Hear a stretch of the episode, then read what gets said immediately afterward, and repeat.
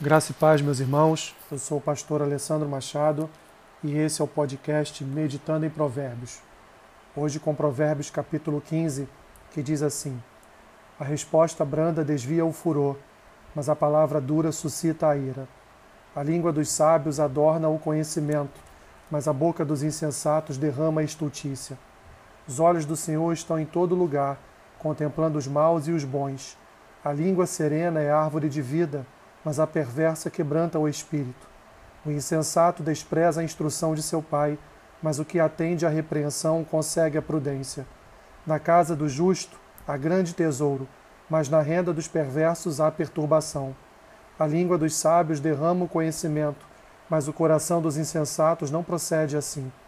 O sacrifício dos perversos é abominável ao Senhor, mas a oração dos retos é o seu contentamento. O caminho do perverso é abominação ao Senhor, mas este ama o que segue a justiça. Disciplina rigorosa há para o que deixa a vereda, e o que odeia a repreensão morrerá. O além e o abismo estão descobertos perante o Senhor, quanto mais o coração dos filhos dos homens. O escarnecedor não ama aquele que o repreende, nem se chegará para os sábios. O coração alegre formoseia o rosto, mas com a tristeza do coração o espírito se abate. O coração sábio procura o conhecimento, mas a boca dos insensatos se apacenta de estultícia. Todos os dias do aflito são maus, mas a alegria do coração é banquete contínuo. Melhor é o pouco havendo temor do Senhor, do que grande tesouro onde há inquietação. Melhor é um prato de hortaliças onde há amor, do que o boi cevado e com ele o ódio. O homem iracundo suscita contendas, mas o longânimo apazigua a luta. O caminho do preguiçoso é como que cercado de espinhos, mas a vereda dos retos é plana. O filho sábio alegra seu pai, mas o homem insensato despreza sua mãe. A estultícia é alegria para o que carece de entendimento, mas o homem sábio anda retamente. Onde não há conselho, fracassam os projetos, mas com os muitos conselheiros há bom êxito. O homem se alegra em dar resposta adequada, e a palavra seu tempo, quão boa é. Para o sábio há o caminho da vida, que o leva para cima, a fim de evitar o inferno embaixo. O Senhor deita por terra a casa dos soberbos, contudo mantém a herança da viúva. Abomináveis são para o Senhor os desígnios do mal, mas as palavras bondosas lhe são aprazíveis. O que é ávido por lucro desonesto transtorna sua casa, mas o que odeia o suborno, esse viverá. O coração do justo medita o que há de responder, mas a boca dos perversos transborda maldades.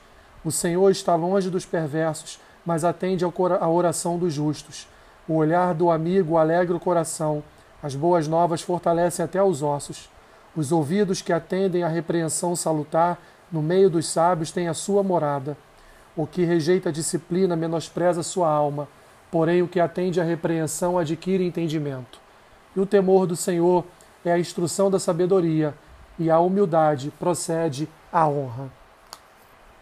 Os versículos 1 a 17 formam uma série de provérbios que tratam principalmente do uso da língua, da submissão à instrução e ao domínio de Deus sobre o mundo. Os versículos 1 e 2, 1, 2 e 4 falam a respeito da palavra dura, que significa uma palavra que machuca, que causa dor, contrastando com as palavras escolhidas com sabedoria que promovem paz nas relações, não levando à ira, ensinando pelo exemplo e encorajando para as necessidades da vida. Os olhos do Senhor estão em todos os lugares, conhecendo as ações e o coração de todos. Por isso, Deus não se engana com aqueles que oferecem sacrifícios, mas que continuam andando pelo caminho da perversidade. Versículo 3. Não podemos, portanto, ignorar a instrução dos pais, pois ela conduz aos caminhos da sabedoria. Versículo 5 o justo que anda nos caminhos da honestidade, da diligência e do temor do Senhor recebe um grande tesouro, enquanto os ímpios receberão lucro só para descobrir a infelicidade com ele. Versículo 6. Devemos ser cuidadosos com o que dizemos e ouvimos. Versículo 7. Os versículos 8 e 9 demonstram que o sacrifício dos ímpios é vazio, enquanto a oração dos justos é agradável ao Senhor. Os versículos 10 a 12 apresentam um julgamento divino, tanto para o apóstata quanto para o que odeia a repreensão. Os versículos 13 a 15 falam do coração como centro de uma vida.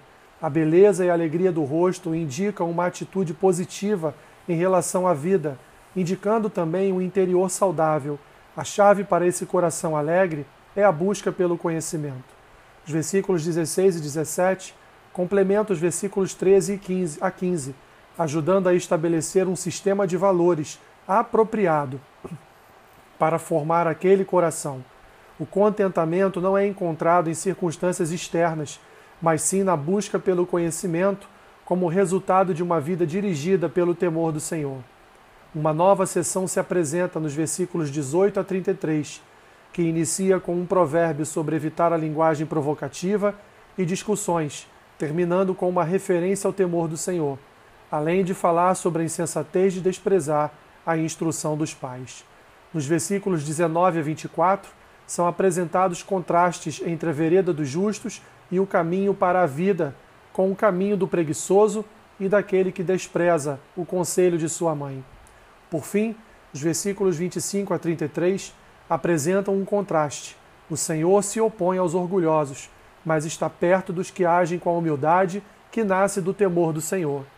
Há uma expansão deste contraste, ilustrando a soberba do mal através de planos de ganância por lucro desonesto, discurso prejudicial e recusa em ouvir a disciplina. Essa expansão é oposta ao caminho dos justos, através de palavras bondosas, manutenção da justiça e ouvir a repreensão. Como resultado, temos que o Senhor está longe dos ímpios, mas ouve a oração dos justos. Aplicação do provérbio.